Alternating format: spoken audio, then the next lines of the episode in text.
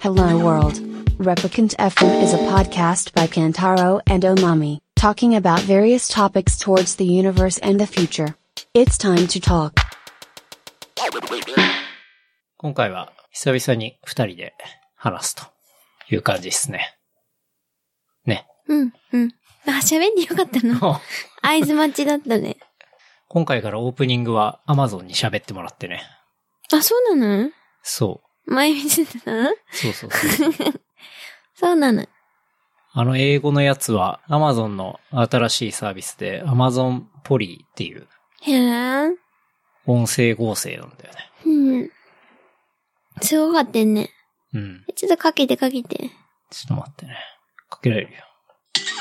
Hello World. Replicant FM is a podcast by Kantaro and Omami, talking about various topics towards the universe and the future. It's time to talk. この音楽さ、うん弟でしょ。そう、音楽は弟で、この喋ってる英語はうん。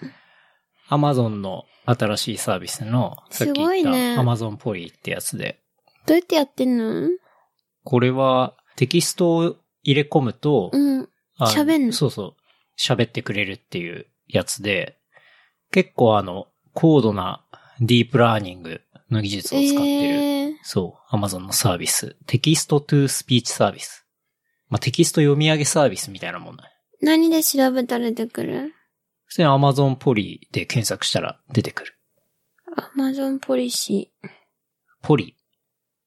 ー。ポリ。うん。で、本当だ。 まあ、後でちょっと小ノートにも貼っとくんですけど、これがまあ新しい Amazon のサービスと。ねえ。で、英語と、ん無無料料無料ではない。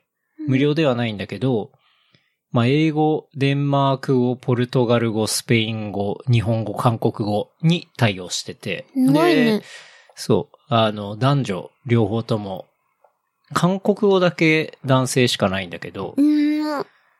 あの、韓国語以外は男女あって、そう。英語はジョアンナとマシュー。ジョアンナの方が女性ね。だから、オープニングはジジョョアアンンナナに、そう、喋ってもらってる感じ。で、日本語は水木と匠っていう。なんでそのちょっと現代っぽ い変わっわたかんないわねか。んない。そう。で、まあ、自然な声でいろんなサービスに使えて、えー、あの、まあ、安くて、利用料もね、そんなにかかんなくて、おで、い早いみたいな。おいくら万太郎いや、使った量に応じてっていう感じ。で、だから、このサービスを、あの、開発する人とかが使った分だけっていう感じ。うん。そ2円とかう。だから全然、あの、安い、その、リクエスト数に応じて、料金が決まってくみたいうーな。ん。まあ、そん。な感じ。美味しいね。そう。で、今回そのオープニングの音声を作ったのは、あの、その、この Amazon ポリを使って、うん。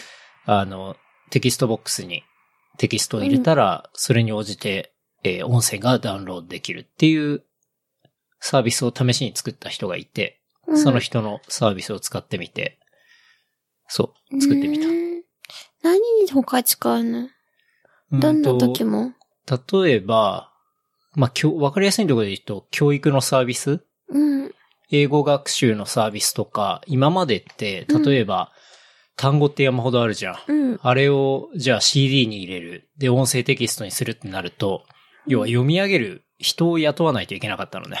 ああ。そう。だから、ペネイリテーィとか。ブ発音の人を雇って、うん。で、ひたすら単語を要は読んでもらわないといけない。っていうのがあったんだけど、これを使えば、ある程度、ある程度っていうか、まあ、読んでもらいたい単語っていうのを、このサービスにぶち込めば、全部基本的にはこう、音声で、あの、喋ってくれるから、そういうのをまあ、教材にできたりするから、ううん。だん。からう人件費もかかんないし、まあ、一人でも英語学習サービスみたいなのを立ち上げることができたりとか。ーんするしそう。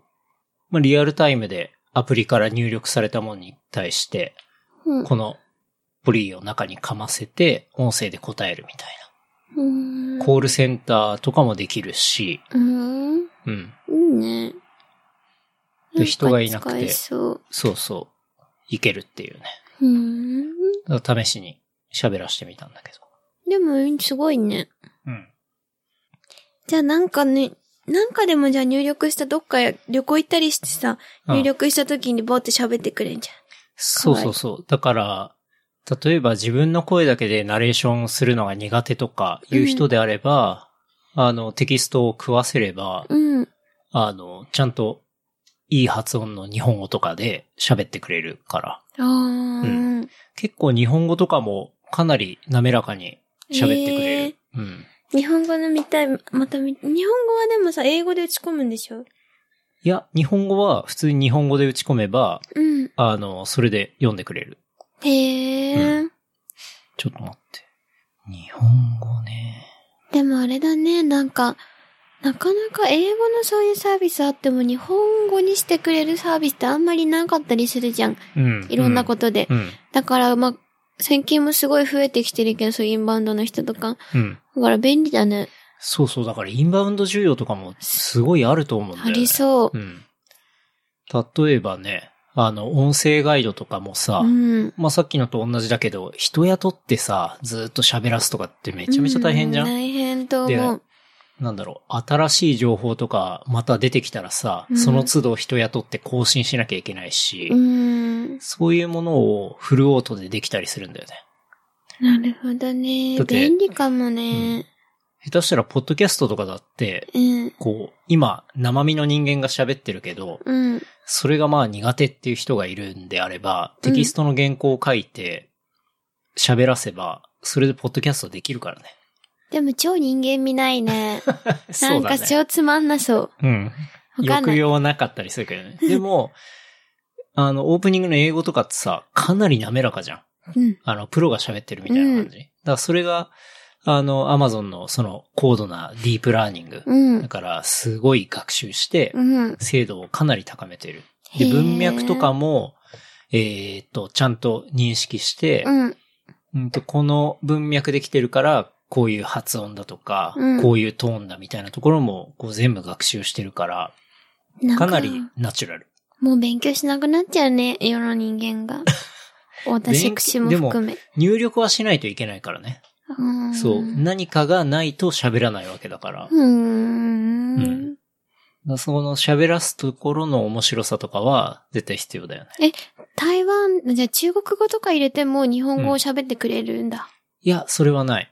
中そう国な語のやつとかは中国語入れないと。ちなみに中国語はまだ対応してないけどね。あ、そうなの。うん。あ、そうなの。そでも一番日本に来てる外国人の人って台湾とか中国系の人じゃん。う。まあね。そこ対応してくれたら、うん。いろんな人助かるね。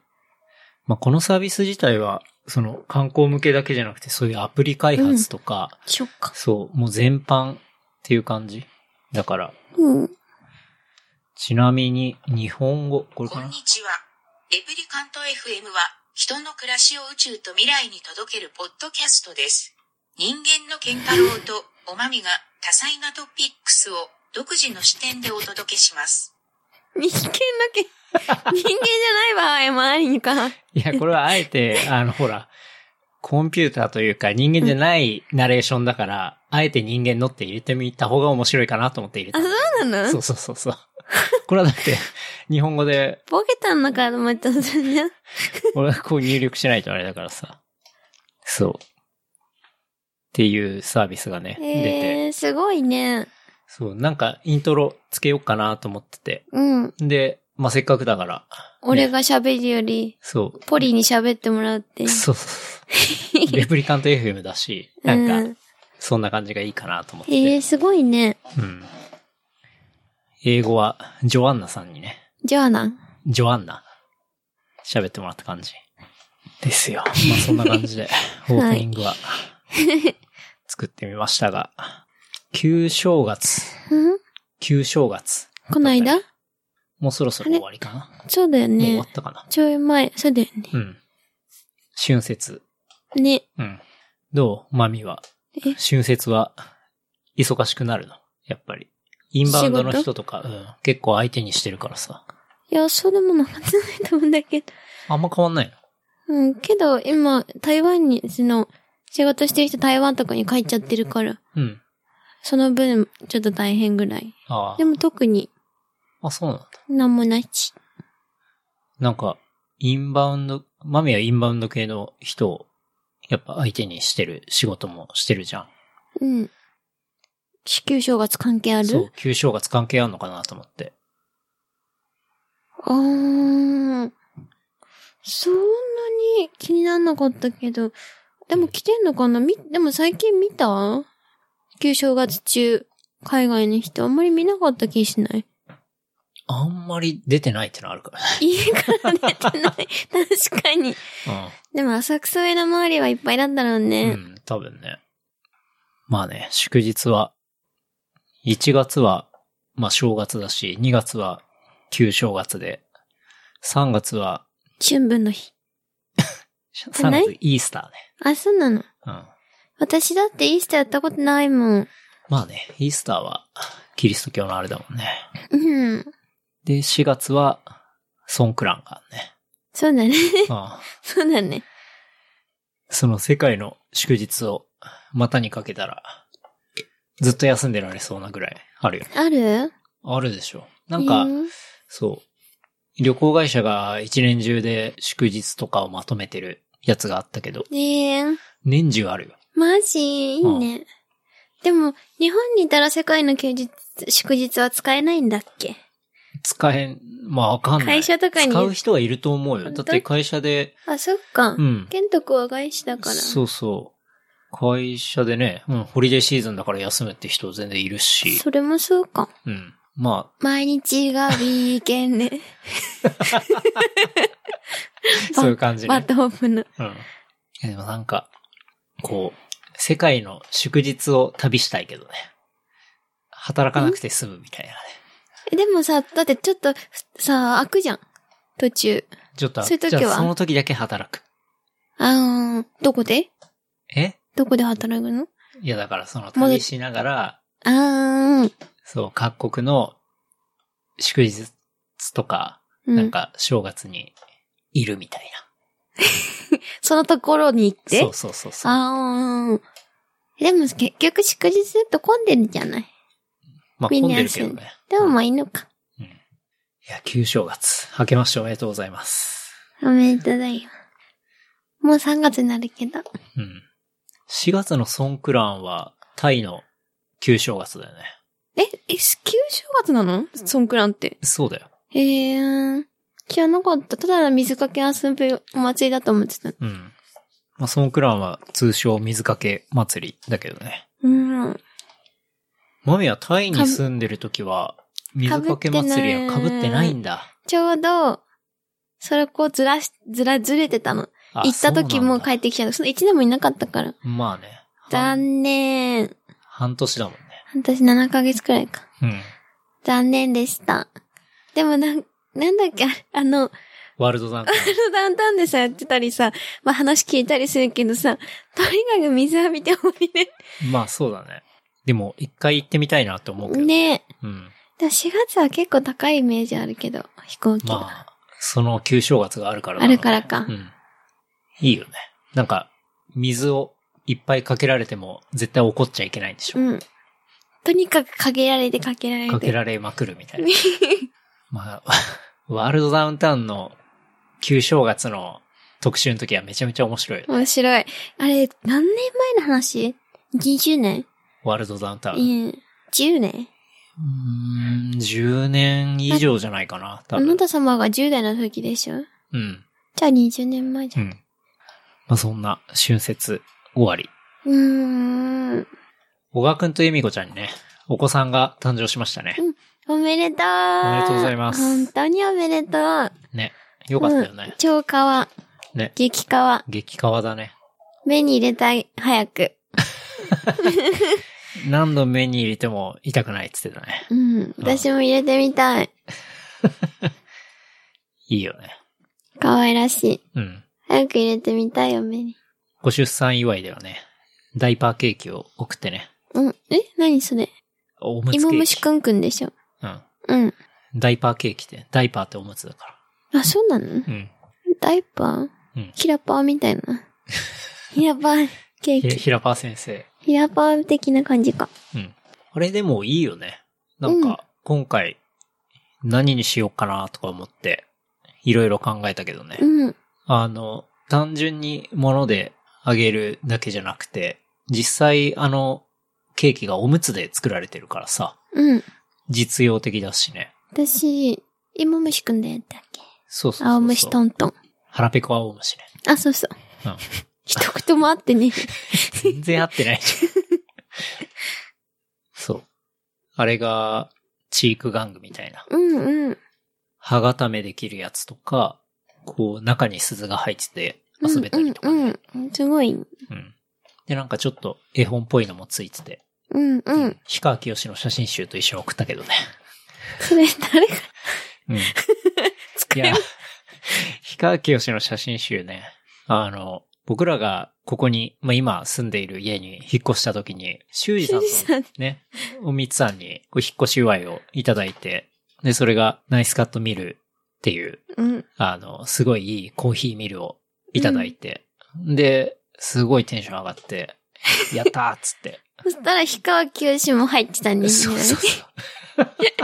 それを氷川きよしの写真集 がなぜか入ってたんだよね。人からもらったものをあげたんだあ。げ た。いや、なんか、でもあ読の、みもう、うんめでたい時に、多分、確かにあの、あれは回していくもんだと思うよ。仲間の中で。確かにう。ん。だから、次なんか、めでたいことがある人がいたら、多分、小川くんから、あの、何かプラス、氷川きよしが送られると思うよ。うん確かに。幸運を運ぶ氷氷川川ききよよしし。。ずんどこ系で、ずんどこひよし。ひよしじゃねえ。きよきしよ。し。そう。 あの写真集、一回も開けてないからね、俺。あ、私は見てたよ。マジでうん。3回くらい見た。いや、大体あれ、前もい、あの、ケイの間にうん、菅野美穂のヌードの写真集うちにあるじゃん。あるね。あれ見てから氷川きよし見る。どうしたの見てたりはしてる。3回くらい。本当にうん。氷川きよしの写真集はどうだったうん、まあそこの式じゃないからさ、うんどうにもならないけど、その菅野美穂、菅野美穂だって、菅野美穂のさ、ボディ見た後に、冷まし具合に見てた。菅野美穂の写ヌ真ー集ドのね。写真集はね、そう、私がね、あの、おい、おい町のフリマそうだよね。競馬で、なんかお、おっちゃんが売ってたのを、あ、これ前から欲しかったやつだって言って、うん。買ったけど、後々ちょっと、なんかおじいちゃんがそういうやらしいことしたせいで触ってんじゃないかと思って、ちょっと不快感で吐きそうになったけ ど、まあ気にしないことにした。うん。大井競馬場でね、買ったんだもんね。うそんうだね。買って歩きながら読んでたけど。うん。いや、あれは私、うん、みほ、みほりんが10代ぐらいじゃないうん。わかんないけど。うん。そうそう。で、すごいね、もう綺麗な体で、ね、ちょっと見てう、ん興奮して、うん。その後に氷川きよしで冷まし熱をかましてた。そうね。じゃあトピックスいきますか。うん。はい。えー俺の仮想通貨時価総額2246兆円になったっていう人がいて、2246兆円。っていう人が、え、そんなこれっていうのは、うん。財布っていう仮想通貨のうん。取引所があって、コインチェックみたいなね、うんうん。取引所があって、それのバグ、システムエラーで0円で売り出してたなんて、ビットコインを。で、はあそれを見た人が大量にビットコインの買い注文を入れて、一時的に2246兆円分のうんビットコインを持ったっていう。え、持ったけど、その後は、その後は結局、あの、システムのエラーでしたって言って、障害、損害賠償は損害賠償。今のところまだないかな。えーないんだ。でもその人はさ、いくらか、いくら買ったわけいやだから、0円で買ってるからお金は発生してないよ。え、なのに2000何なんだか兆円も儲かったってイメージそうそうそう。儲かったっていうかそうだね。うん。だか手に入れたってイメらージ。 0円で買った山ほどのビットコインが、うん。 0円のバグが治った時に正しい価格になったから、2246兆円になったっていうこと。えただそれどうなんのただそれは、まあ、システムの不具合だったから、訂正扱いとして、えー、その増えたユーザうーん。の残高データを修正するっていう感じで、だから結局、まあ残念でしたっていう話なんだけどね。え、修正して終わり修正して終わ り。。え、自分がその人2200日応援の人だったらどう思うが、でも、なんもないもんね。0円だったからそうそう。ぬか喜びで終わりそうよ単ね。純にぬか喜びで、一人の買った人が、うん。あの、YouTube に動画を上げてたの。麺屋銀次え、銀次郎っていう人がね、あの、変なおじさんなんだけど、じじい。うん、上げてて、うん。結構話題になって。 だってさすがに2240兆円。うん。だってビル・ゲイツの総資産が9兆円だからね。それ以上うん9兆円2000何兆円。でも普通気づかないそんなのことありえないってことに買った時点で。だって0円で誰も買ったことないじゃん。今まで。いやでも過去にさ、あの、みずほのご発注問題っていうのがあって、うん。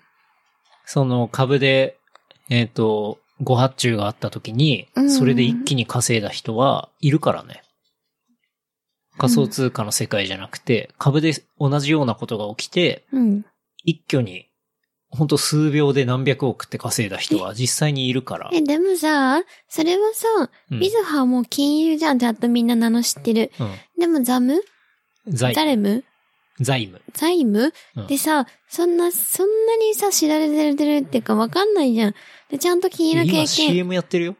だから CM はわかんないよ、 私。いや、でもそれでさう、んそんなにだって、銀行とかよりもさ、まあコインチェックもそうだけど、そんなに、信用性ないじゃん、そういう取引所なんたち。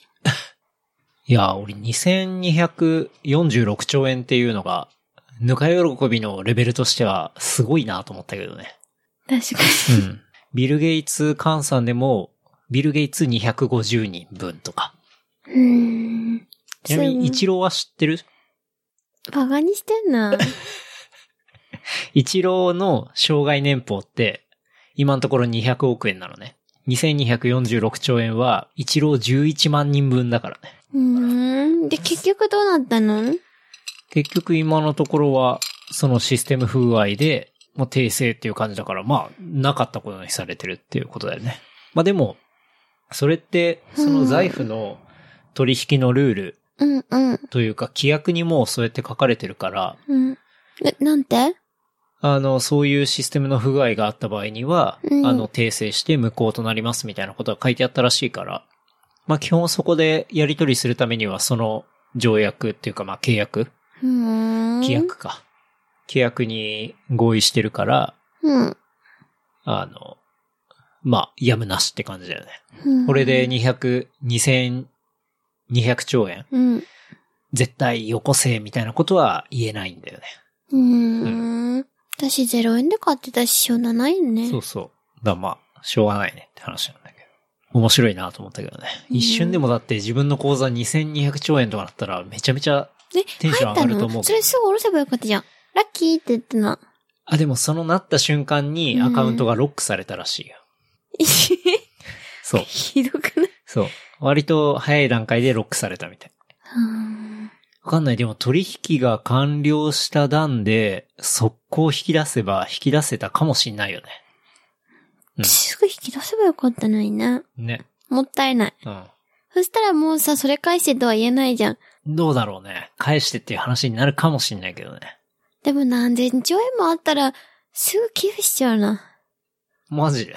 うんだって2000何千何年兆円あったら、そんな生涯で使わないじゃん、そんなに。そう。なんかね、そのレベルって、日本って結構借金大国とか言われてんじゃん。うん。その借金全部一人で返せるぐらいの量あるらしほんとじゃあ返しちゃいよ。ね う。。もらったら。う返して自分に5億残す。ん。5億でいいんだ。うん、そんな使う ?5 億あれば生涯生きていけると、あ、待って生。きてけるけど、ちょっと待多っ分。て。結構あっという間にな使おうと思えばなくなると思うけどね。 10億にする。 10億も頑張れば使い切れると思うよ。いやー、でもなんかそこで人格変わるくらいなんだ。ある程度自分の自由に過ごすけど、うん。それ以外はな。で、それで多分、安倍さんに、お豆ありがとうって、毎日メール来ると思う。俺の名誉をありがとうって、毎日 LINE。借金返してくれてありがとうっつって。うんあべっつって。うん。うん。ってって、ちょっとそれで手なず切れるから、今後今後日本でいろいろやりやすくな、生きていけると思うの。いやー、まあ、神的な存在になるだろうね。国の借金をチャレにして。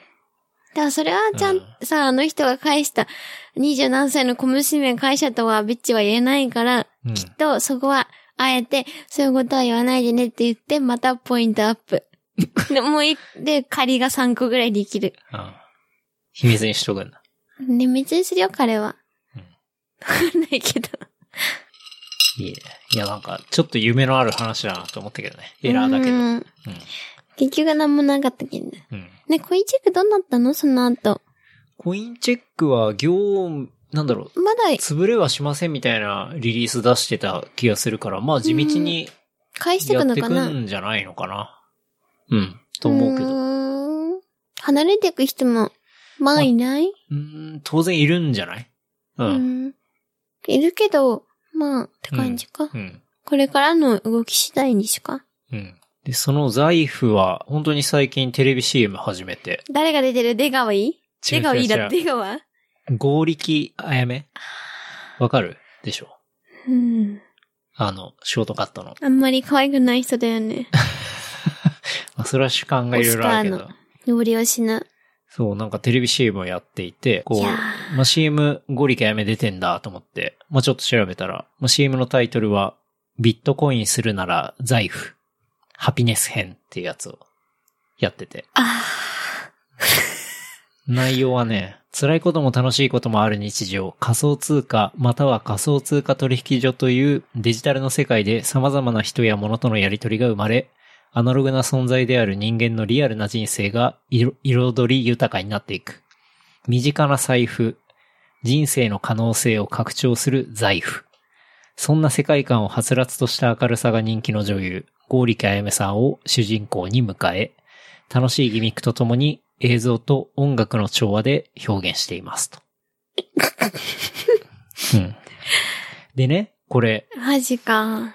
曲が流れてるうんんだけど、オリジナル曲なのね。え、ゴーリキちゃんの違う違う。それが、まあオリジナル曲名がビットコインするなら財布っていう曲なんだけど、うん。バンド名が金こまり財布トゥダムーンっていう。金子まりそう。マジあ金子まりさんがボーカルやってるっていうね。結構積まれたの かなコインチェックに続き何かしらの、うん。あれはあるかもしれませんけどって。うん。マジか。金子まりさんってあれだよね。まあ、俺らの世代でいくと、あの、ライズ、うんうん、うん。のえっと、ドラマーのね、うん金子信明、ふわきさん。俳優もやってるよね。うん。あとは、あれか、ベーシストのケンケンうん。の母親だようね。ん。マジか。うん。そう。だから俺もこれびえー見てびっくりしでて、ゴーリマジかと思って。ゴーリキちゃんが踊ってんでしょ勢いよと。そうだね。あの人はね、すごく頑張り屋さんと思う。うん。どんなことも引き受けるし、うん。素敵と思います。すごいなと思って。すごいね。うんいやーでも、それって最近、コインチェックの前から一緒に同時にやってるいや、最本当近のに。最近。うん。じゃあ、すごいリスクだったんじゃないいや、そうだよね。だから、もうよくこのタイミン受グで。けたね。てか、そう受け。たね、ゴーリキさんたち、オスカーが。受けたのは、もうこの段でオンエアしてるからだいぶ昔だと思うんだけど、だから、やめ出な川問題がある前に当然受けてると思うんだけど、このタイミングでよく、あの、放映したなと思って。確かに、見たことないけど。当然スケジュールも決まってたはずだから、やらざるを得なかったのかもしれないんだけやらなどかっ、出る側に決定権ないしね。まあね。ただなかなかすごいタイミングでやるなって思ったし、だからその、ちょうどね、その2000兆円問題もあるタイミングと同時にやってるからさ。確かに。でもなんか、うん。なんていうかそういう風にすぐ手出しやすいよみたいな CM やっちゃうとさ、もうちゃんと全部理解してからやった方がいいことじゃん。きっと仮想通貨ってそもそもがね。わかんないけど。で、前もやった本読んで、こういうものなのかって、まだあんまりわかんないけど、ちょっとわかってきたぐらい、でも買うってまではいかないじゃん。うんで、そんなさ、全部理解しない人がやっぱ買っちゃうような感じで放映したりさ、うんしてたりするから問題が起きるわけじゃん。で、ちゃんと全部理解してやってる人からして、なんか仮想、世の中の世の中の人が仮想通貨はっていう風な風当たりになるのがさ、どうなのかなって別にいいんだけどさ、た人の自分金だから。 いいんだけうど、ん。でもなんかそれで全体がさ、うん。なんて言うんだろう。ね、社会から仮想通貨が、すと、ああ、ななんんてていいううかか、こう、ギャンブルの道具みたいに見られちゃうのが、あんま良くないよねって話ね。うん。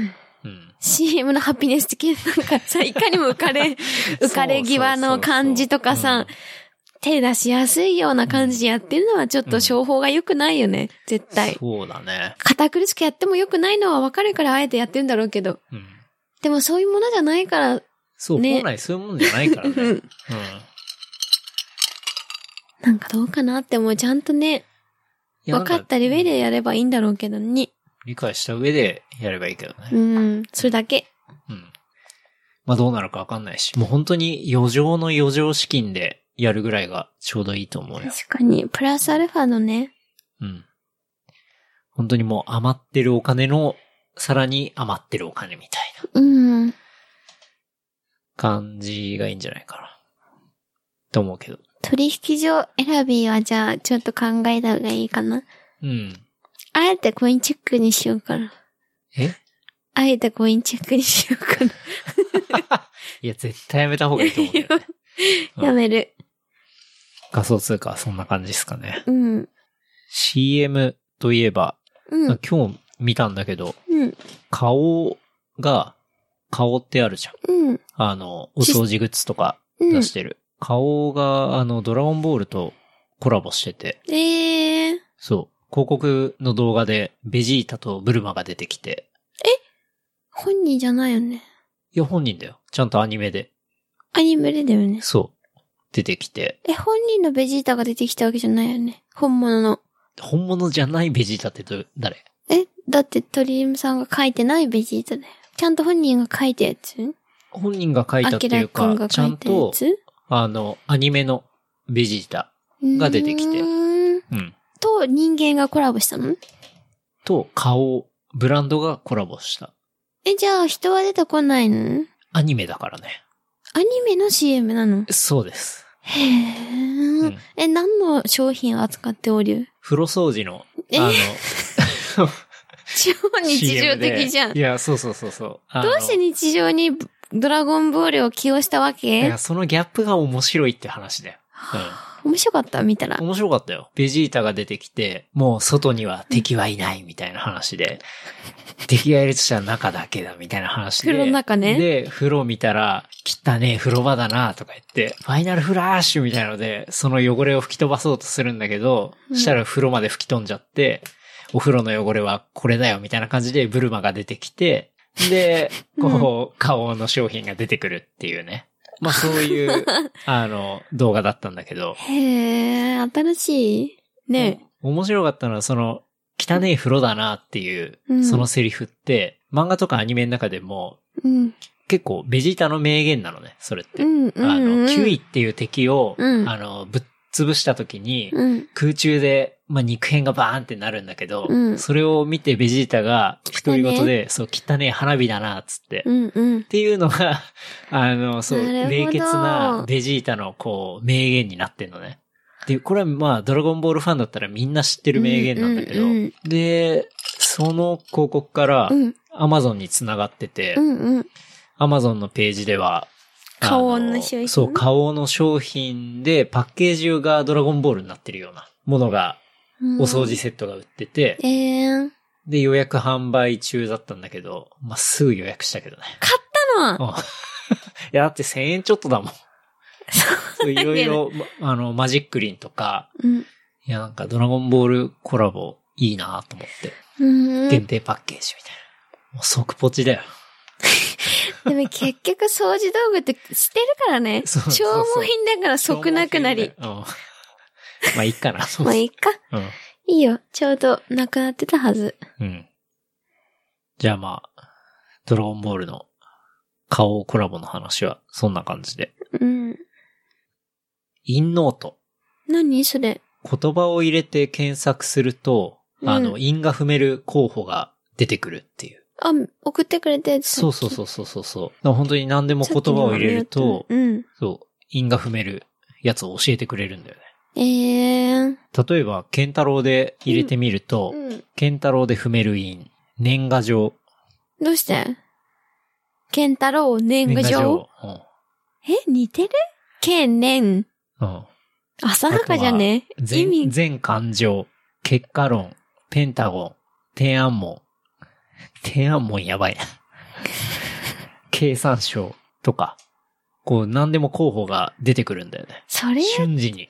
それさ、やっちゃうとさ、ラッパーの意義なくなんないいや、ラッパーの意義がそもそも因にあるかどうか問題みたいなのあるじゃん。あーじゃあフリースタイルは楽になるね。その因だけ、うん。あ、のー綺麗に踏んでるラッパーの価値がなくなるよね。 R さんとか違う、うん R してはそうでもないか R。しては、なんかユーモアがあるじゃん。あるある。ユニークっていうか。そうか、じゃあ、ちょっそと、頭は良くて、韻は踏めるけど、ユニークが差がない人は、ユちょっニとークダさメか。がなかったりとか、ね、スちトょっと、おまでやって。ユニークがなかったり、ストーリーがなかったりとかさ、うん、うん。オマ。おまみで。コナミとか出てきそう。おまみで、コナミ。おまみは、でね、に人気ないあんまり。おまみはあれだな、一般の単語としてないから、どうしてないんだろう。困る。ま、まゆみでよ、じゃまゆみあ。 うん、本名で。まゆみも、え、どうしてケンタロウが出まゆて、みもないな。いまゆみや、がケンタロウはなぜかあったんだよね。ケント390のおかげじゃない関係ないでしょ。顔が似てるから。関係ないでしょ。マジか。あとは、なんか調べたいのある。マミもないでしょ。どうしてケンタロウだけ出てきたの差別的に。いや、わかんないよ、そんな。じゃあ、なんかさ、エミコはエミコ。エミコもないね。本当うん。じゃあ、人名はダメなのかな人名は、そりゃダメなんじゃないフルネームですごい有名な人とかだったら出てくるだろうけえど、。安倍はあ、インノートは、ひらがなで5文字以上の言葉で威力を発揮します。じゃあダメじゃん、短かったんだうんよ。ほら、ケンタロウほら5文字だかうわー。ら。マジか、うん。うん。でもこれすごいよね。こんにちはって言ってみて。こんにちは。こんにちは、そんにちはっていうあ、こんにちはあるわ来。て来て。来て来て。こんにちはで踏める因。大一番。いや、それは思いつくわ。 さすがに。おい、いや、これ山ほどあんだよ、ちなみに。来て来て。大一番、氷島、コーディリア、大西蘭、小西下、本 位、ちょっと本位金貨、ちょっと待って上位き、上気機関、フリースタイルっていうかギャグみたいに なってる。大三島、ジョージミラなんで、こんにちは、大三島、正直ー。 感じそたうの。そダセえよ。う。いや、でも、そう。で、ねこれは、そう、母音でやってるんだよね。うん。例えばこれ、こほどねんにちはで言ったら、こんにちはの母音は、おん、いい、あですと。うん、うん、うん、うん。だから、おい、それにいあで踏める因っていうのを表示してるっていうこと。だから、そう、単語と母音っていうのを、このデータベースの中では完全に、あの、インプットされてて、で、うーん検索されたものと、多分その母音っていうのを照合して、検索結果として出すっていうサイト。でも、ダッサい よね。結局。まあね、うんなんていうか、本当に辞書にあるような単語しかなかったりするのかなわかんないけど。かもかもうん。だから、ちょっと日本語でもスラングみたいな言葉とかはうん出てこないんだろう出てこなね。いねでも、そういったもんも、ここに入ってきたら、多分、あの、ラッパーの名前とか全部、 とか。曲名とか全部入ってきたら、まあ、かなり面白いデータベースにはなるかもね。あー。確かに。うん。でももうフリースタイル飽きたよね。飽きたよね。マジで飽きたよ。マミが飽きたって言うんだったら本当に飽きたんだろうね。だってずっと見てたわけじゃん。うん。高校生ラップ選手権とかさ。なんか、いや、あれはバズーカが好きだから見てたんだよ。あ、そで、う。バズーカも面白くなくなってきたし。うん。バズーカの、あれが面白かったのよ。おっぱい選手権みたいなやつとか。何それ。おっぱい選手権じゃねえ。なんかとにかく誰が一番綺麗なおっぱいかをうん。見定めるようなやつが面白かったの。それにゲストで山田孝之とか出てたから、えそういうなんか、パンツ聞いたのが面白かったのよ。えうん。最近面白くないんだもん。やうん。っぱフリースタイルはあんまり面白くない。あんま面白くないよね。本当に面白く俺も全く見てな。ないいし、最近。うん。だからもう、終わりと思う。うん。まあ、もうみんな、インノート見て、この、うんだからさっきの冒頭に話してたさ、あの、アマゾンの自動音声とさ、うん。自動音声が今度リズムを取れるようになってきたりしてさ、で、このインノートのサービスとつなげたらさ、うん。もうラップできるじゃんね。確かに。うん。アンジェリーナ、だっけえっ、と、ジョリアナそんな感じ。ジョアンナ。ジョアンナがラップしてくれるよね、勝手に。うん。だと思うよ。で、それを聞いてさ、もう覚えて自分がラップしちゃいいんだから。うん。そのアマゾンのサービス同士でフリースタイルやると思うよ。確かうにん。。しかも、そのデータベースでやるから、うん。あの、無限にラップしてると思うよ。確かに。逆に飽きる。怖っ。怖いし飽きる。うん。まあでも、インノート、まあ面白いよねく作られてるサービスだなって思って。小文字以上か。うん。なんかまた検索してみたいけどね。うん。音楽系のネタでいくと、なんか窪塚洋介がうんマンジュラインね。 万字ラインだよ。ちょっとヤフーに上がってたんだけど、窪塚洋介、万字もラインも僕が先だった。悔しさにじませトークっていうやつがあって。どういうこあの、なんかラジオで、窪塚とうん。洋介の。うん。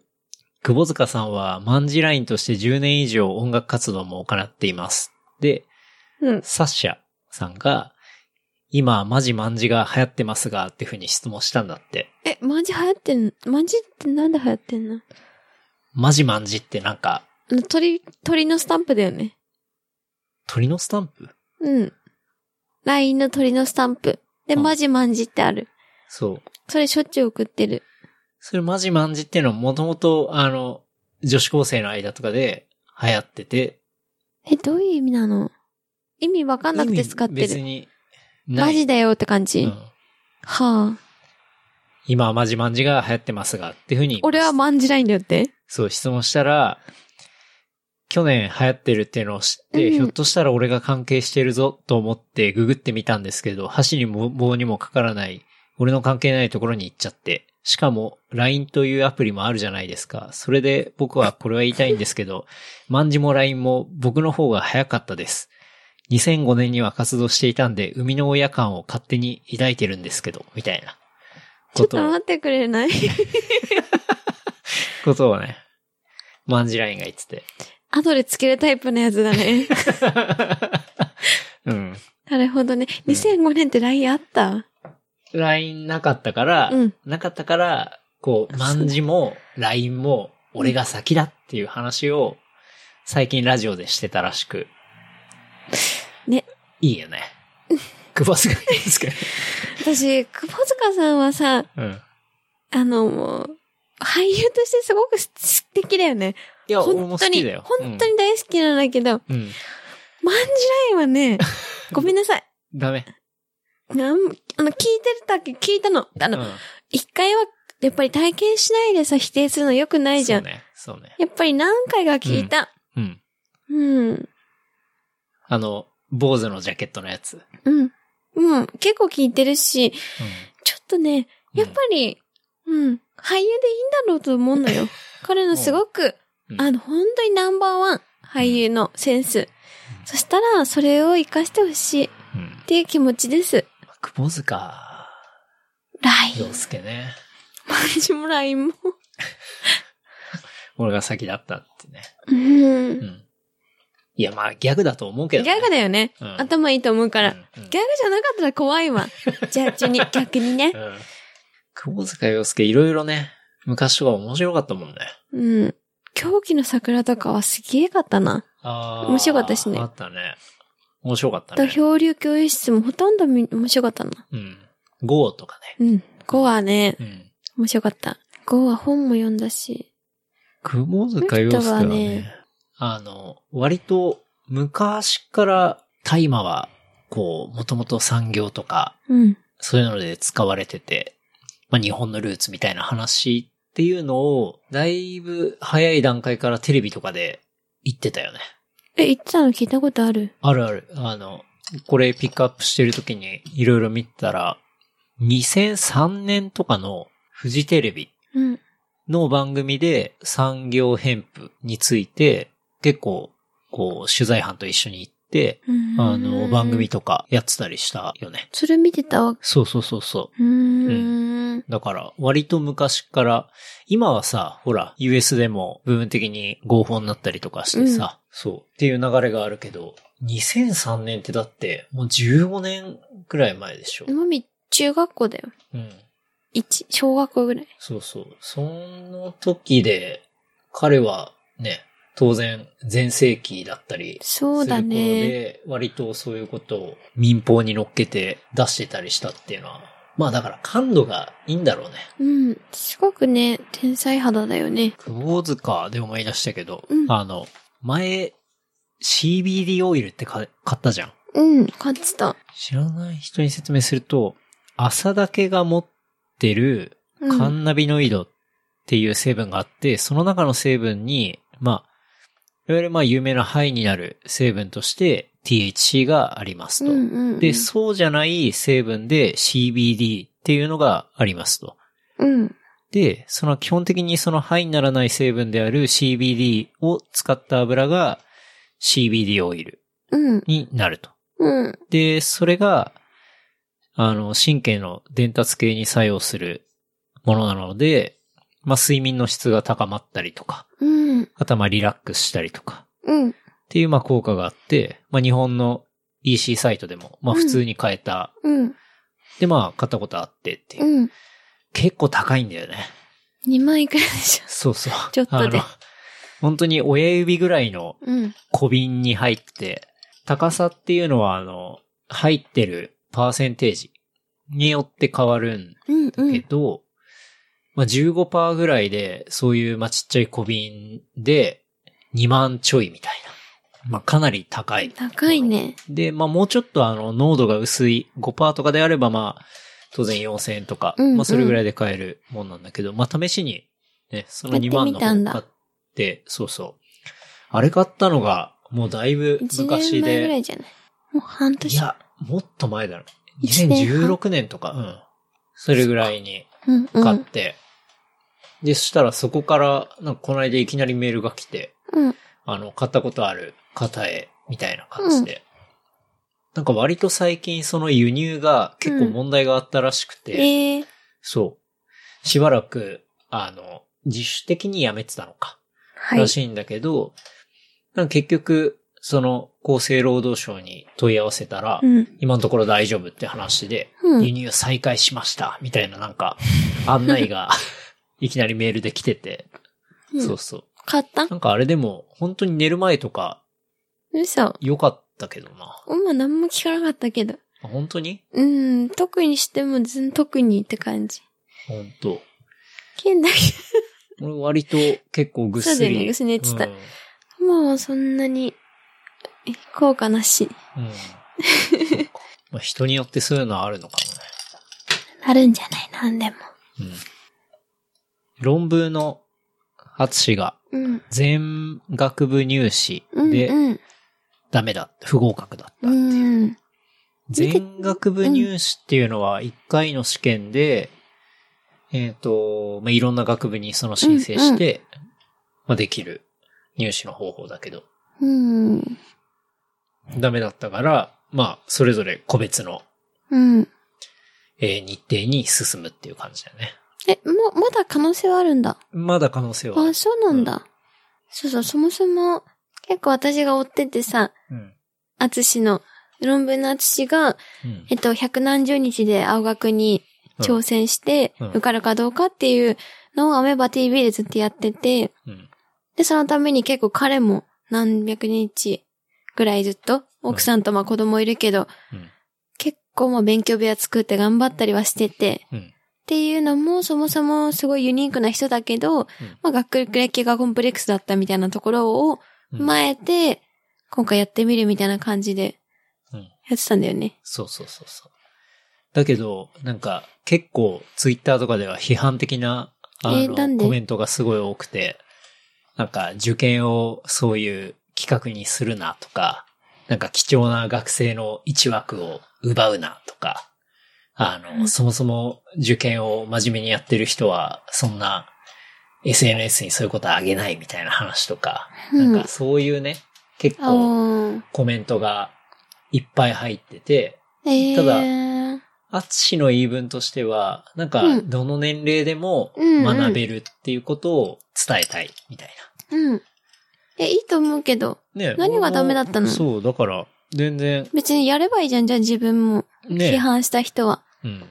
まあと思っ、てそれで、多分相当大変だと思うけどね、仕事してて、さらに、うん。なんて言うんだろう、勉強して、うん。で、本当に時間なかった上で頑張ってきたと思うよ。で、ね奥さんもいて、子供も小さいじゃん。何歳とか。うん。でその中で承諾もらって、で、ねえ、でも、アツシはもともとのそういう感性的には頭いいじゃん。で、面白い番組も作るし。まあね、頭の回転があんなに速くないとそうそうね。ただ、それと学力が伴っ、なんか別に別のものだと思うんだけど、うん、まあ、ただ挑戦したいっていう、その、ね、うん。意思だったから、そこはね、うん。つい まあ SNS だからしょうがないけど、そうそうそなう。んかしょうもねえなって思うけどう ね。んまああれは結構、なんだろう。そんな出てたんだ。うん。そうそう。そんな話が出てたけど、もう企画的には面白いなと思ったけどね。うんううん。ん。だし、なんか大学受験とかしたことない人にも、あ、うんこういう感じで大学受験ってやるんだとか、なんか、うん。そう、勉強の仕方だったりだとか、うん。うん。だいぶ変則的だったけど、そう小だ学ね、校から始めてとか中学校とかだから。うん 実際の難易度とかさ、うん。だからそういうのが、ちょっと伝わる感じになってて。で、大人の人もね、また、うんあ、まあ、淳も受けてるぐらいだから、確かにね、何歳でも受験はできるからね。で私は多分40くらいかなう。ん。結構ね、あの、他の、ほら、うんアメリカとかだと結構年いってからさ、そうだよね。そう、大学でちょっと学んだりとかさ、そういうのはうん。あるから、まあ日本もそういうの増えたら面白いなとは思うけうどね。ん。この間仕事でね、出張で、うんうん。その山口県に行って、うん。で、まあ大学に用事があったから行ったわけだけど、うんまた勉強したいななんてね、うん。ねそうだよ思っね。たからね。そこ、私は大学じゃないからあれだけど。で、結局、でも、今の感じで学歴とかじゃなくて、別に今そんなに学歴がどうこうって思うこともそんなないから、っていうよりも勉強したいなっていう感じで、うん。ね、大学入るのは面白いかも。そう。だからまあ別に、大学じゃなくてもよくて、なんか日う々ん、こう、勉強できるそうとだよ面白いなとは思うけどね。確かに。うん。なかなかね、そういう機会ってないから。だから、アツシの企画も、うん。別にアツシが、今のあの人の人格とかうん。仕事で学歴取ったことで何の変わりもないと思うんだよね。そうだね。だから SNS で批判したところで、別にね、うん意味もないことで。うん。でもただ、それに挑戦したっていうだけのことを、をした企画っていうだけでね。うん。なんかまあ、そう、大学に限らず、何でも新しいことを始めたりすると、結構勉強になるなっていうのは思うけどね。そうだうね。ん。割とこの、うん。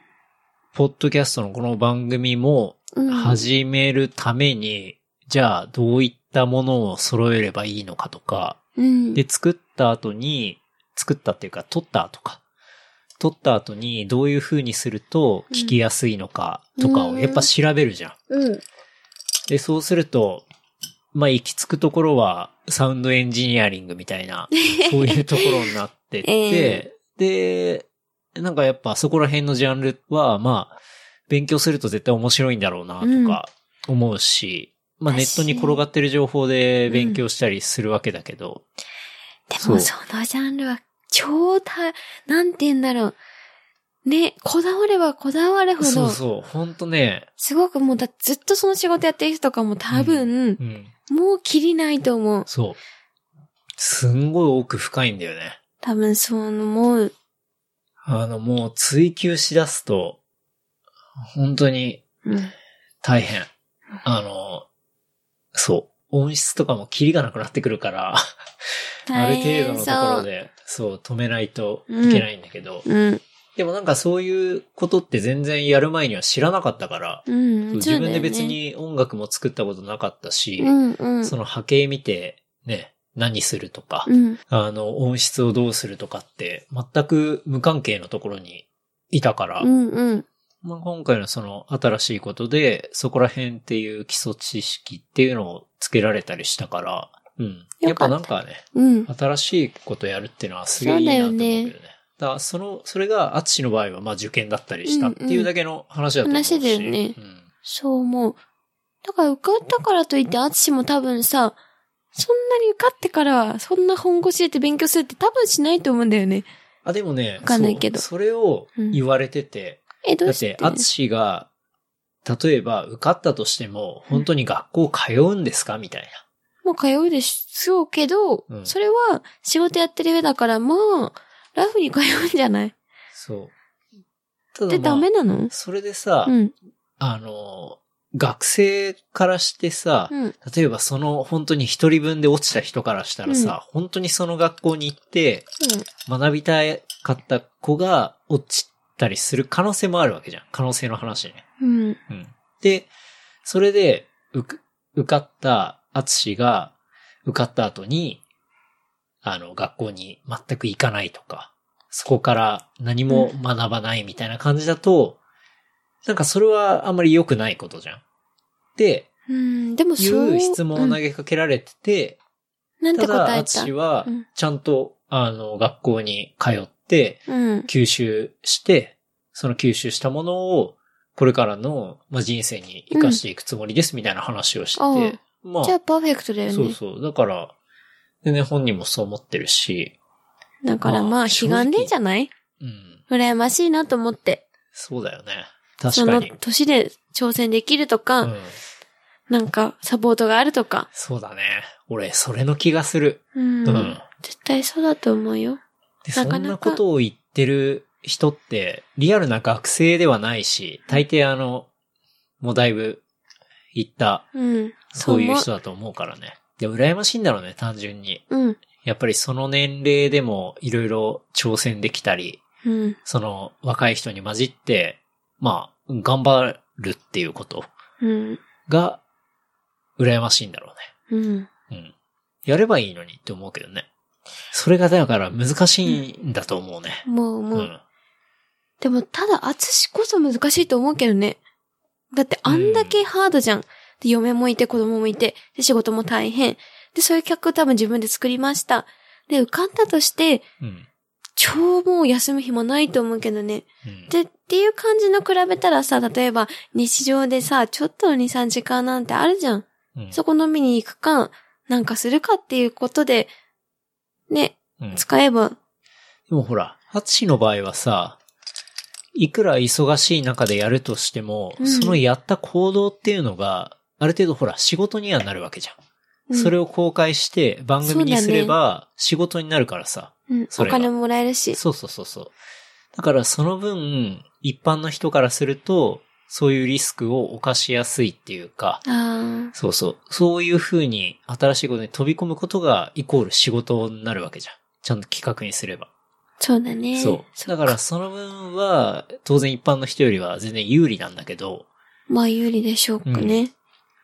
だけど、きっとそういうことを言う人は羨ましいんだろうなって思うね。うん。でも一般の人がさ、アツシみたいなことしたところで取り上げられもしないからね。そう、あげられないしょうかがないら、うん、う。うん。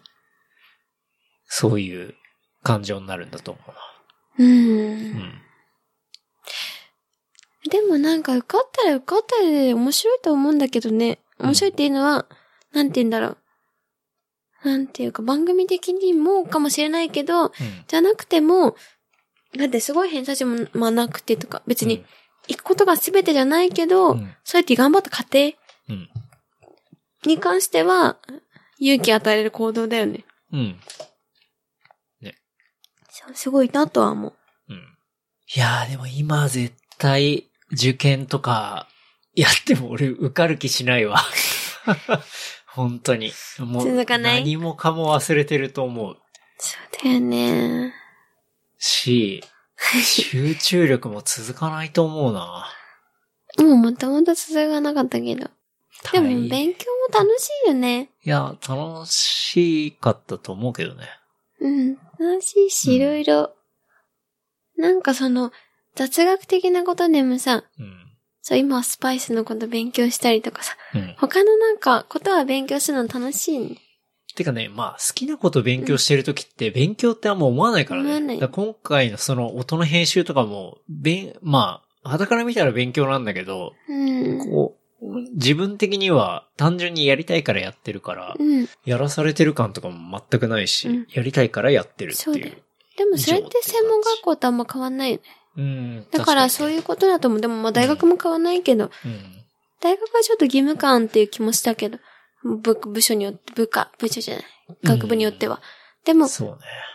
まあいい、それはね、変わんないと思う。いや、でもこの年齢になって、もうちょっと、なんだろうな、あの分野学びたいなとかあるから、そう、うんだからこそ大人になってからのうん大学受験とか、あの、ピンポイントの学部とかに入ったりして、講義を聞いたりするのは、ね、すごい面白いことだなと思うけどね。うんそれはいい、全然いいと思う。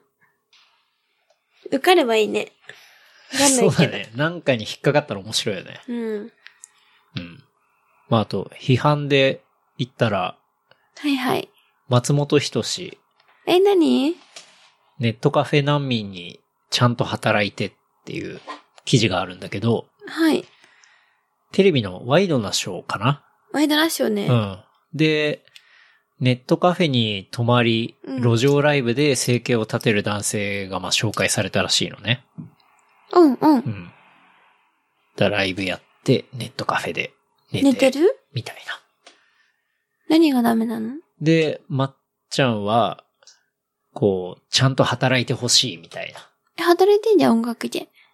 で、まあ、コメントをしたうん、のね。うん、うん。でしたらネットでは、まあ、ひどいっていう批判がうん結構出たっていうのがありつつ、あとは、へーその、まあ、音楽でやってネットカフェに泊まってるっていうのが結構極端な例だったりするから、うん。うん、その例がだいぶ偏りすぎてんじゃないかみたいなまあ話も出てるみたいへえ。な。で、そうそう。多分家借りれないんじゃないそもそも。そう、そうなんだよね働いてあなのい、うんなんか、働いてお金は稼いでるけど、うん社会的なあれがないから、家借りれなくてしょうがなく、ね、自宅、例えば実家にも帰れない。うん。で、満喫に。で、別に誰にも迷惑かけてないじゃん。まあね。うん。うん。これ別に、働いてはいるじゃん、音楽を歌って。そうだでね、お。金が得てるんだ、収入得てるんだったら、うんそれでなんかさ、変に、 なんかカツアゲしたりとかさ、変なことしてお金得てるんだったら問題だけど、うんうん別にね、迷惑かけてないんだったらいいんじゃない確かにね。で思うんだけど、うん何が良くないんだろう、その記事について。なんていうの、あ、そういうネットカフェみたいのがあるから、こう、良くないみたいなええことを、言ってたのそう、ちょまっっとちゃん言っが。たっぽくて、それはわかんないことじゃないまっちゃんには。そう。だから、多分、そういうふうに、そういう発言が良くないっつって、まっちゃんを批判してる人もう、ん想像力がちょっと足りなくて、うんうん。多分、まっちゃんもそういうことに気づいてないんだなっていう想像をそでうきだねないんだなっていう感じ。うん。うん。てかわかんないんじゃないそういうこと経験したことがないからう。ん。そう。キリンの人だったら分かってたんじゃないあの、 キリンの人キリンの田村くんだっけあれじゃん。ん。ホームレス中学生とかやってたじゃん。うん。そういうふうなこと、なんか、うん。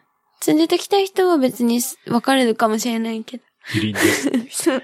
みりんですの人。わかるかもしれないけど、確かにね。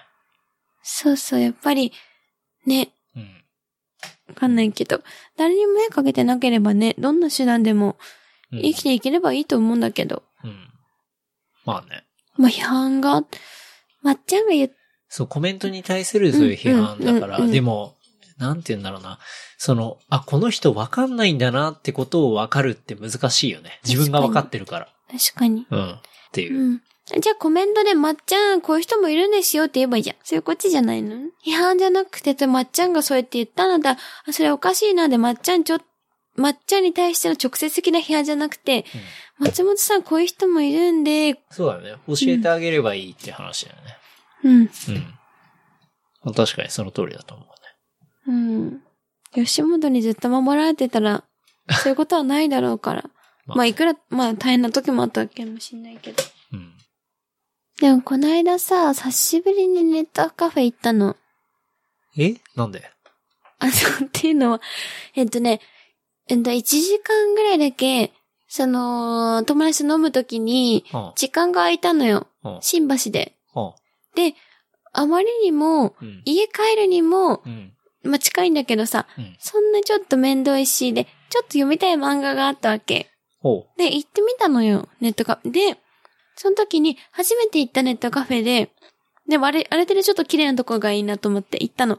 そしたら、その、登録は必要ないんだけど、その、法律的にネットは使えないみたいな、その身分証がなければ。っへえ。ていう規制に変わったらしくて、おう。だから要は、そのまま今日利用する、その身分証持ち歩いてなかったから、うん利用するんであれば、その漫画とか休むだけみたいな。へえ。ネットは使えませんって言われたの。あ、そうなんだ。なんかこう厳しくなったんだなと思って。あー。で、1時間漫画読んなでるほど帰ね合流しましたけど。確かに、マミは免許証もないし、そうそう。ね。そっか。持ち歩かないときは、そうなの、ネットができないんだ。漫画は読めるっていうだけ。そう、ネット使うことに対して多分そういろんなリスクとかあるじゃん、いろんなことに対してね。そうね。確だからネットは使うあのハッキングとか。そうそうから身分証を提供してないとダメなわけ。はいはいはい。そうそう。なるほどねで、まあ別にネット使わないんでいいんですとかって言ってさ、漫画読んだからいいんだけうんど。うんうん。そっか。そういうのがあんだね。今は。そう、びっくりしたけネットカフェど。なんてもう、久しぶりに行った。何万年行ってないかわかんないわ。そうだよね。うん。前も久しぶりに3年ぶり、2年ぶりぐらいに行ったの。うん今はそんな決まりになってんだね。だって、でもレディースフロアがあったのよ。へそう、だからレディースフロアでうん。 1時間漫画読んで飲み会に行ったん何を読だけみど。たか ったのちょっとそれは少女漫画だから。少女漫画いや違う、久しぶりに少女漫画読みたくなったの、いきなり。衝動。動に駆られて。うん少女漫画読みたいムードになっちゃったの。一気なし。 なるほどでね。、これで家帰るか少女漫画読むかって言ったら、少女漫画読もうかなと思って、45分読んだ。うん2さ3冊。もうスピード速いから4冊かな。うん高速読み。面白かったの。うん。心を踊らせながら行ったわ。世界に。なるほどね。あとは、グノシーが、えライブ動画番組を2月24日からスタート。で、クイズとエンタメトークからっていうリリースが出て、クイズっていうのはあの、俺がよくやってたあの、こう、ライ ブになるクイズあったじゃん。うん。あの、12問正解して、なん正解した人が賞金を山分けすうるんっていう。うんうん。あれ面白いよね。うん。あれの丸パクリ版が出るらしいよ。あ、パクるのそう。あのーそれバレてるいや、み見る人が見たらもろ。あのーうんそう。HQ トリビアっていう、そのアメリカの、えーアプリがあって、まあ、1問ずつ、リアルタイムで、その時しか参加できない、みんなで参加するクイズミリオネアみたいなうんうん。アプリがあって、うん。で、それは日本時間で言うと朝の5時と、あとは午前中の11時、うん1日2回オンエアになって、その時だけクイズに参加できる。 K は11ユーロで毎週やってるよね。そう。あのー土日はね、うんうん。その時、アプリを開いていくと、リアルタイムで司会者が、えークイズを出題して、うん。あれは3択か。3択に答えて、12問全正解すると、賞金山分けっていう。でも、何十万とかを山分けとかなのか。そうそうそうそう。残った人でうんっていうのが結構面白くて、実際にかなり流行ってて、うんうん。これの日本語版ができたらうん言って面たよ白ねいなーなんて話をしていたら、グノシーが、あの、丸パクリしてくのしいか。 24日にやるらしくて。え、パクったとは言ってないのパクったとはもちろん言ってないけどね。そうな言のってないけど、ど。あの、HQ トリビアの方って、あの、色が紫じゃん。うん。もう、マジ紫だからね。大丈グロ夫なシーの方もいやー、どうなんだろうね。でも何か言われたら、もじりましたっていうのかなうん、サンプリングですって。サンプリングね。うんっていうのかなそう。なんかちょっとグヌシーがいるから結構ミーハー感ない。っていうかさ、グノシーってまだあったんだっていう感じなんだけど、俺からしたうら。ん。いや、あるでしょ。エンタメ系の。もうあの、ニュース系をまとめるアプリってもう終わったもんだと思ってたんだけど、回ってなかったんじゃないまだやってたうんだね。ん。で、その、グノシーのアプリの中でやるみたいなんだよね。見たら。それ寒くないうん。俺もう専門のアプリを絶対作った方がいいと思うのね。だから、多分、最終的にはグノシーに人を集めたいっていう気持ちじゃないいや、最終的にもうニュースやめるんじゃないあの、クイズ成功したら、それだけにするんじゃない、それほど売れてないってことかな。うん集客ないよね、きっと。クノシーってみんな使ってんのかなえ、何をは、私見たことないごめんなさい、あんまりいないんだけど、うん。何をは、見してるエンタメ系だよね。いや、普通のニュースとかをニュースもやってるうん。まとめる、ニュース基準のキュレーションアプリだよね。はあ。うん。一回ちょっと前にキュレーション叩かれたじゃん。なんかで。あーあれしたよねそうだねな。んだっけそれはね、えっと、メリーとかさ、その系だよね。そう。医療サイト、DNA うんうのん医療サイトとかが、 DNA だ叩かれたの。あうそんうそうそうそうう、ん叩かれたんだけど、あれはまたウェブサイトの件だからね。うん。うんうん。そっか。そでも結局、あんまり、ね、需要ないよね。う。うん、別に、うん。ね、と思って、そう。だから、そのリリース見て、まだあったんうだん。そうだよね。まだあったんだっていうのと同時に、その、俺がすごい好きな、その、ね、クイズアプリが丸パクリされそうだねて、ガビーンってていやガね。ビンってか、ああ、まだからパクるならもうちょっといいとこにパクってほしかった。あ、うん、だし、面白く。そのグノシーの中でやるっていうのがあんまり良くないなと思ってう。うんん。だから単体で絶対やった方がいいと思うし、うん。あれはうまくやれば絶対流行るものだから。面白いよね。うん。だって、参加自体は無料でしょそう、参加自体無料、完全に。だし、で、正解すればお金になる。そう、お金で、にな多る分、そのちょっとの間のスポンサーがどっかがついてて、その広告で収入得てるんだよね。きっとおそらくうん。で、US の方のその HQ トリビアは賞金は、あの、ペイパルでうん。すぐもらえたりとかして、えー、そう、すごい、なんていうの、スマート。スマートだね。うんだしなんか結局その、いくらって決まった設定を山分けだから、うん。ね、そう。そこに残った人が少なければもらえる額も多いけど、そそうそうそうそう。れが結構スマートだよね。そう。それがえ、毎日2回あって、で、今までずっと、その賞金のランキングとかも当然出てくるのね。うん。一番稼いでる人とか、本当にかなり稼いでて。いくらいやもう本当100万単位とかすご。で稼いでたりして、それもなんか面白いじゃん。でも実際その12問正解するってめちゃめちゃ難しいのね。え、例えばどんな質問があるで US のなんとか州のな何々は、何々だが、なんとかは何みたいえー、なんかわか んない。全部なんとか昆虫かじゃん。な。いやでも、質問はだから、本当にトリビアクイズだよ。難しい。うん。例えばっていきなり出すのは難しいけど、うんうん。結構、もう3問目ぐらいから割と回答結構割れたりとか、3択でも。どこまで行ったことあるいや、俺3問目ぐらいまでしか行ったことないよ。ってことは結構いや、難本し当い。に難しい。そクロシー賞金いくらなんだろうね。う。いくらなんだろうね。うん。 2万とかじゃない誰もやんないよ、そんな。まず見てる人あんまいないじゃない。うん。どうだろうね。ちょっとグノシーとか入れてないけど、入れてみるもう入れてみてやってみたいけどね。やってみてほしい。うん。でまた聞かしてほしい。うんなんかちょっとしょうもない質問とかしてきそう。芸能系の。あ、でもまあそういうのあるだろうね。知らねえわとかって言いそう。 あとは、スリービルボードを見ましたね。見ましたね。レートショーで。平ね。日の。見たね。面白かったよね。面白かった。うん。クリリンがおすすめしてたんだよね。前回。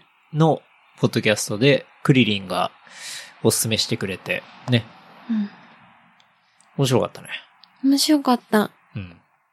なんか、なんていうか、結構アメリカの問題をうん。それぞうれん散りばめてて、まあネタバレしない範囲でいくと、なんだろう、その監督がかなり北野武のうん。ファンっていうのもあって、その北野武的な緊張の中にある笑いみたいなうん。っていうの。が結構あったりして、うん。こう、感動もできるし、ちょっと緊張もするけど、笑いもあって、うん。で、そのアメリカの抱える社会問題みたいなところも、そんな重苦しく押し付けがましく言われるんじゃなくて、うん。ところどころにやっぱ散りばめられてるみたいな。うん。うん。で、こう、映画が終わった後の余韻が、こう、ちょっと考えさせるし、うんまあ、希望もちょっとあるし、みたいうな、ねん。なんかそんな、いい映画だったね。そうだね。何よりキャラクター性と、うん。スカッとする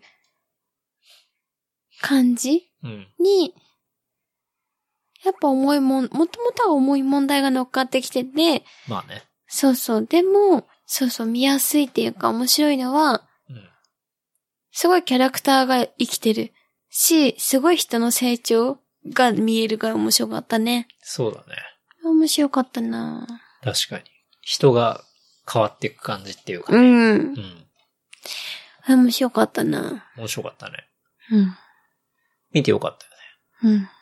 あれそう、あれ見ながら、今年の頭によ見終えた、ヒルビリー・エレジーっていう、あの、本があって、うん。読み終わったやつなんだけど、もともと、あの、スリービルボードもさ、めちゃめちゃ田舎うん。の方の、アメリカの田舎の方の話じゃん。うん。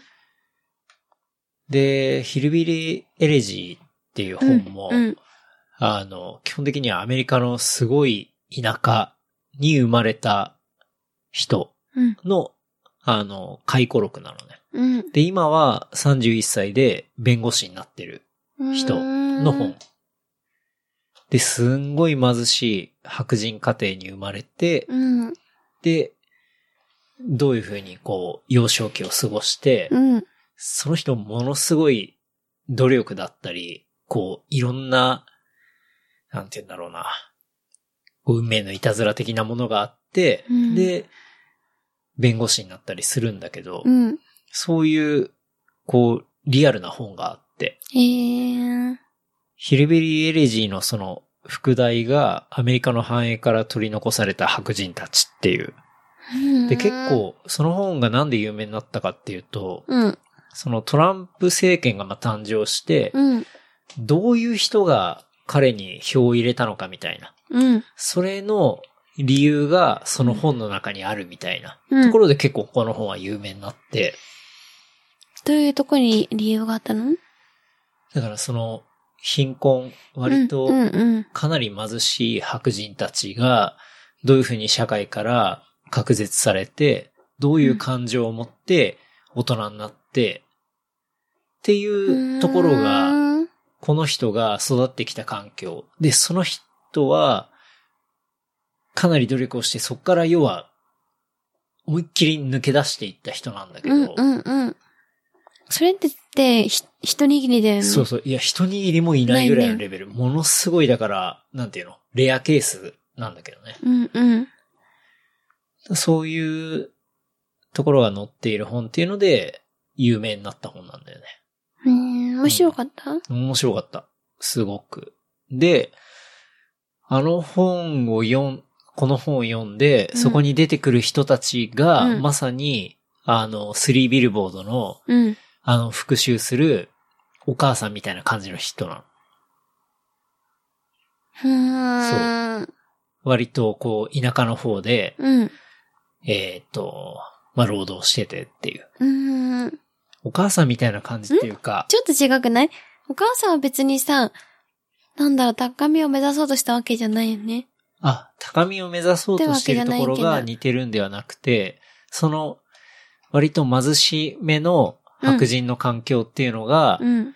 えっと、あそこの街の雰囲気とうんか、うんん。そういうものそれはわに、かる。うん。えっと、通ずるものがあるっていうこと。うんうんうんう。んで、実際に、その、ん貧しい白人みたいなのは、うんあの、警官のさ、お母さんとかうん。の感じ。うんうんうん。おじゃあその主人公のお母さんは別に関係ないか。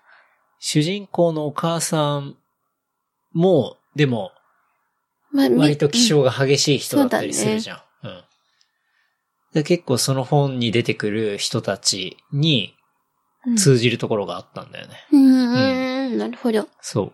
だから、そう、スリービルボードを見る前とかに、その本とかうん。見てると結構、より、なんかその、さらに背景にある感じっていうのが想像できていいかなとか思ったけどね。変う。読んでせっかくね。ん。ううんん。でも面白いのか。うん。読んでみたいかも。うん。あとはやっぱり、その、町山さんの解説うん。をね。に限る。うん。うん。まあ、YouTube に載ってたりするのは、ラジオの、あうん。の、録音したものだったりするんだけど、まあ、見終わった後には、町山智博の映画無駄話っていう、あの、サイトがあって、うんそこで、そういった映画の解説とかを、あの、1時間ぐらいある解説を、まあ、200円とかうんでね、売ってて、うん。まあ、それを買って聞いたりすると、うんまあ、より理解が深まるっていうかね。うんあの人も楽しそうに話すんだよね。そうね。町本当山にさんの映画の話とかは、なんだろう、単純にこういう背景があって、こうでこうでみたいな話をするんじゃなくて、なんかすごいユーモアがあるじゃん。うん。だ し、多町分山、さん。本当に好きで話してる感がたそうっぷり。ね。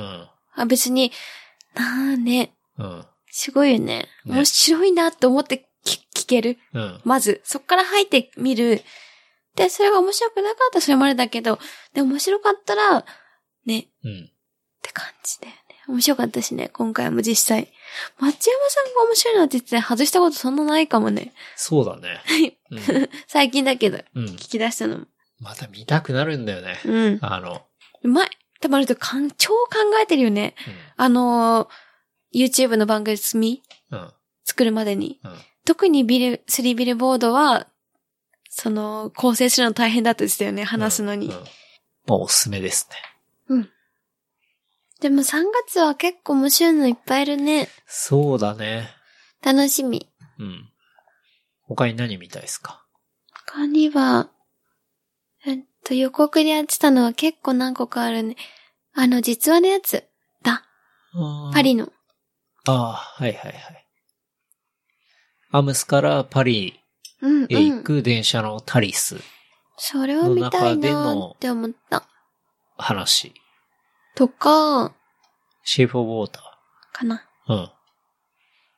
あのー、パンズビリエンスだっけ、うんのやつの、監督のやつ。うんもう面白そうなんだ。うんあれ結構衝撃高かったもんな。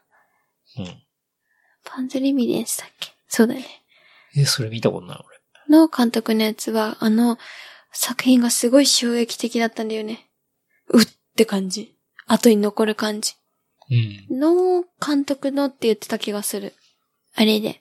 予告で。だから結構、それで結構面白そうなのかなと思った。うん。今やってるグレテストショーマンもうんうん。面白そうだよね。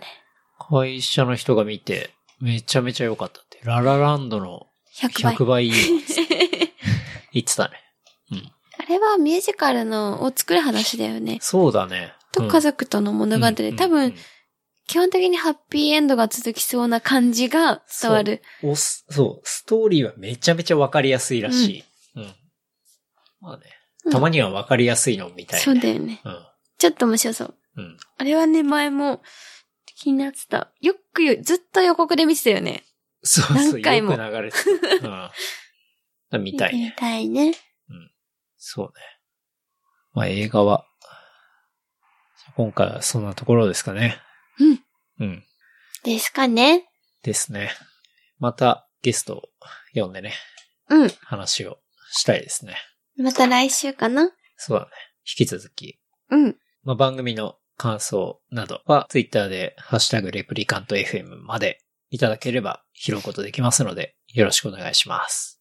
あとは、iTunes、まあ、ポッドキャストアプリの中に番組の評価っていうのがあって、まあ、良ければ5で、星5で、 入れてもらえれば、連絡いただけたら、あ、ステッカー作ったんですよね。そうなの。見た見た。そうなのって知ってるでしょ見た見た。うん。ステッカーを作ったのでね。もうこれ見よがしに星5を入れて、連絡をいただけた ら、お送りしますので、よろしくお願いします。はい。それではまあ、今週はこの辺でありがとうございました。はーい。